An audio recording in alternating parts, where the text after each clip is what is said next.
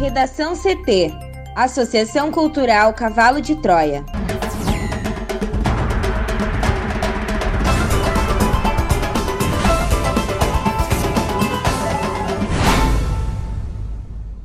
Agora, no Redação CT. Nova fórmula da gasolina se torna obrigatória a partir desta segunda-feira. Mais de 600 pessoas são investigadas por uso indevido do auxílio emergencial no Rio Grande do Sul. O uso da máscara será obrigatório durante toda a prova do Enem.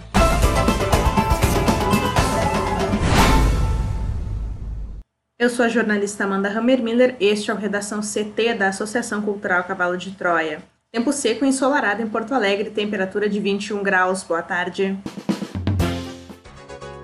E o sol predomina no Rio Grande do Sul nesta segunda-feira, com períodos de céu claro em várias regiões. A tarde será quente para essa época do ano. A previsão do tempo completa daqui a pouco. E amanhã desta segunda-feira registrou três acidentes em Porto Alegre. Um deles envolvendo uma moto e um ônibus na rua Doutor Otávio Santos, próxima à rua Aracifróis, no bairro Jardim Itu Sabará. Também houve um atropelamento por caminhão na Avenida Venâncio Aires, ao lado do Hospital de Pronto Socorro, e também um acidente entre carros na rua Doutor Barcelos com a Travessa Escobar, no bairro Tristeza. Em ambas as ocorrências, SAMU, EPTC e Brigada Militar estiveram presentes. E também está tudo parado na Freeway, entre a BR-116 e Assis Brasil. Há relato de acidente no quilômetro 88, no sentido capital-litoral pois um caminhão bateu na traseira de outro e um dos condutores está preso às ferragens. Atenção também a obras em Porto Alegre. A Avenida Sertório, na Zona Norte, tem bloqueio total no sentido centro-bairro, entre a Avenida Pousive e a Rua Tito Chaves. A razão é por causa da nova etapa da obra para implantação de adutora de sucção da estação de bombeamento de água tratada Ouro Preto serão cerca de 30 dias de trabalho no local e a região será monitorada para minimizar possíveis impactos na mobilidade. E também na região da Avenida Tronco, terá mudanças no trânsito para a continuidade da obra de duplicação realizada pela Prefeitura. As alterações, que incluem as linhas de transporte coletivo, iniciam às 9 da manhã desta terça-feira. E a EPTC também monitora obra na Avenida Protásio Alves, na altura da estação Santa Inês. Os coletivos são desviados para a via de rolamento. E na região metropolitana, Cachoeirinha tem lentidão no sentido Porto Alegre-Gravataí, na Avenida Flores da Cunha, porque são feitos serviços de capina na faixa da esquerda da via. Com o trânsito, Juliana Preto. Nova fórmula da gasolina se torna obrigatória a partir desta segunda-feira. A partir desta segunda-feira, toda a gasolina vendida no país terá que seguir novas especificações da Agência Nacional do Petróleo, Gás e Biocombustíveis, que melhoram o rendimento dos veículos. As novas especificações foram definidas pela ANP em janeiro e a norma estabelece critérios mínimos que não existiam e aproxima a qualidade da gasolina brasileira à da Europa e dos Estados Unidos.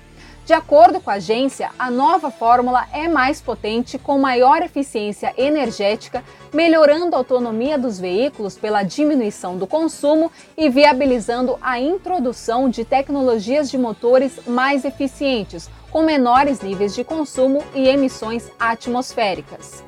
Para a ANP, a alteração na fórmula também vai facilitar a fiscalização na hora de identificar possíveis fraudes ou adulterações. A Petrobras, maior produtora de gasolina do Brasil, informou já no final de junho que já estava preparada para abastecer o mercado com as novas regras. Segundo a estatal, a melhora na qualidade vai permitir redução de 4 a 6% no consumo por quilômetro rodado e que a nova especificação melhora o desempenho do motor, a dirigibilidade e além de manter o aquecimento adequado ao motor. Mas essa melhoria ela não vem de graça, já que a expectativa, porém, é que a melhoria da qualidade tenha impacto no preço do combustível. Uma eventual elevação do preço será compensada pelo ganho de rendimento do motor, pois, conforme a Petrobras, o consumidor vai rodar mais quilômetros por litro. A nova gasolina já está sendo vendida, mas as distribuidoras também podem vender os estoques antigos até setembro e os postos até outubro. Para o Redação CT, Juliana Preto. Autoridades estaduais e federais deflagraram investigações sobre desvios de finalidade na concessão de auxílio emergencial que já atingiram pelo menos 602 pessoas no Rio Grande do Sul. A averiguação está no início e o número final de inquéritos deverá ser maior. Essa primeira leva de suspeitos é checada pelas polícias civil e federal e pelo Ministério Público Federal em âmbito criminal, mas outros órgãos devem realizar auditorias administrativas como o Tribunal de Contas do Estado e o Tribunal de Contas da União que miram possível favorecimento irregular dos servidores públicos que estão vetados de receber o auxílio emergencial. A Polícia Civil já identificou em Ijuí pelo menos 35 pessoas que tiveram suas identidades usadas por uma quadrilha e transferiu os valores dos benefícios para Rio de Janeiro. O dinheiro foi usado em parte para pagamentos de boletos. O material está sob a averiguação do Procurador da República, Osmar Veronese, que atua em 37 municípios da região de Santo Ângelo.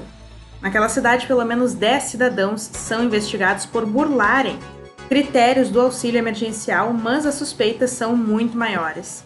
A ideia de Veronese é chamar todos os casos comprovados e propor uma transação penal que evite o processo judicial, ou seja, que o infrator pague, por exemplo, multa de até cinco salários mínimos, quase nove vezes o valor do benefício recebido.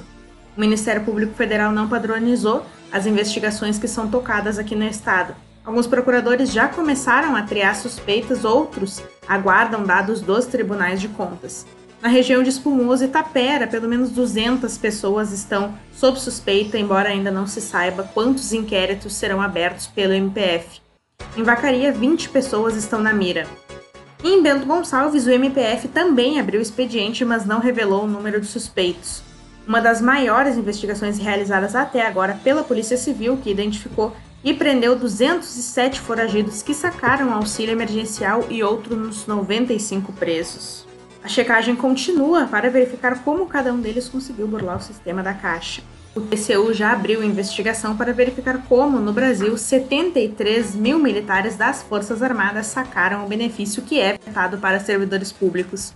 Não se sabe quantos desses atuam no Rio Grande do Sul, já o TCE também averigua como 12 mil funcionários públicos municipais e estaduais do Rio Grande do Sul sacaram o benefício.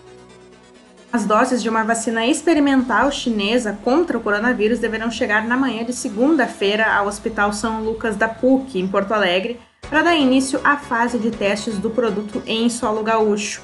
A data de início das aplicações da chamada Coronavac ainda não está confirmada, mas é prevista para o final de semana ou começo da semana seguinte. Vão participar 850 voluntários selecionados em um universo superior a 5 mil candidatos, entre os quais a metade vai receber a vacina de fato e o restante será inoculado com um placebo. Conforme a assessoria de comunicação do Hospital São Lucas, as doses já virão em seringas prontas para aplicação. Os voluntários serão divididos em grupos para receber as injeções ao longo dos dias seguintes. Depois disso, serão monitorados pela instituição a fim de documentar os resultados. Todos os participantes são profissionais de saúde com mais de 18 anos que atuam no combate à pandemia, mas não tiveram a doença. Em todo o país, 12 instituições participam da aplicação experimental da Coronavac, considerada uma das substâncias mais promissoras contra o coronavírus. A vacina faz parte de um acordo realizado entre a farmacêutica chinesa Sinovac e o Instituto Butantan de São Paulo, responsável pela distribuição do material no Brasil. Não poderão participar do estudo mulheres gestantes, que estejam amamentando ou tenham manifestado o desejo de engravidar nos próximos três meses. Também são excluídas pessoas com doenças crônicas sem o devido controle ou com comprometimento do sistema imunológico. Oito pessoas morreram e ao menos 23 ficaram feridas em um megavetamento que envolveu 22 veículos na BR-277 em São José dos Pinhais, na região metropolitana de Curitiba, no Paraná. O acidente ocorreu por volta das 22 horas e 30 minutos de domingo, na altura do quilômetro 77 da rodovia. Conforme informações da Polícia Rodoviária Federal e do Corpo de Bombeiros, o acidente envolveu cinco motos, 15 carros, um caminhão e um automóvel da Polícia Militar. Entre as vítimas, sete morreram no local e uma durante o atendimento no hospital. De acordo com testemunhas, a fumaça de uma queimada próxima ao local teria atrapalhado a visão dos motoristas que trafegavam pelo trecho. O INSS vai começar neste mês o projeto piloto da prova de vida digital. Beneficiário conseguirá comprovar a vida por meio da biometria facial. O presidente do órgão, Leonardo Rolim, afirmou em julho que o projeto será testado com 550 mil beneficiários de todo o Brasil, porém o INSS informou que ainda não há detalhes sobre o projeto. Atualmente, as pessoas precisam ir anualmente até a agência bancária em que recebem o benefício para comprovar que estão vivas e continuar recebendo o valor. Ao chegar no local, é preciso apresentar um documento de identificação com foto para validar o procedimento ou, em, em alguns casos, dados biométricos. Para pessoas com dificuldades de locomoção e maiores de 80 anos, também é possível fazer o agendamento da prova de vida domiciliar ou hospitalar, em que um funcionário vai até o beneficiário. Quem não faz a prova de vida pode ter o benefício cancelado. No Redação CT, agora a previsão do tempo com Juliana Preto. E começou a primeira previsão do tempo do mês de agosto no Redação CT. Amanhã de segunda-feira teve um pouco de nevoeiro na região metropolitana, mas a previsão é de tempo firme em todo o Rio Grande do Sul. E quem deve dar as caras mais uma vez é o famoso veranico, aquele fenômeno que caracteriza o verão fora de época. A temperatura mais baixa nesta madrugada foi registrada em Cambará do Sul, nos campos de cima da serra, que marcou 9,7 graus. E já aqui em Porto Alegre, a mínima foi de 14, mas o termômetro ele deve subir bastante e chegar a 24 graus, com o tempo aberto e poucas nuvens. E em todo o estado, a segunda-feira ela vai ser de temperatura agradável e a máxima vai ser registrada em Uruguaiana, na fronteira oeste, onde a temperatura pode chegar a 27 graus. E para essa terça-feira, a previsão é de mais calor em meio ao inverno. O dia novamente será de temperatura elevada e predomínio de sol em todas as regiões. De acordo com a SOMAR Meteorologia, a chuva só deve retornar no fim da primeira quinzena de agosto, por volta do dia 13. Bom início de semana a todos. Vamos para o bloco de educação. Candidatos que forem fazer o Enem 2020 terão de usar máscara de proteção durante todo o período de realização da prova, segundo o edital do Exame Nacional do Ensino Médio. A informação foi publicada na última sexta-feira no Diário Oficial da União. Se não tiver de máscara, o candidato será eliminado. As provas do Enem impresso serão realizadas nos dias 17 e 24 de janeiro de 2021, enquanto o Enem digital será nos dias 31 de janeiro e 7 de fevereiro de 2021. Ao todo, 5,7 milhões de candidatos estão inscritos. De acordo com o edital, é proibida a entrada do participante no local de prova após o fechamento dos portões e sem a máscara de proteção à Covid-19. O acesso à sala de prova será permitido com a apresentação de documento de identificação com foto e válido, utilizando a máscara de proteção e dentro do horário estabelecido. Durante a identificação do participante, será necessária a retirada da máscara de proteção à Covid-19 sem tocar na sua parte frontal, prosseguida da higienização das mãos com álcool em gel próprio ou fornecido pelo, pelo aplicador antes de entrar na sala de provas.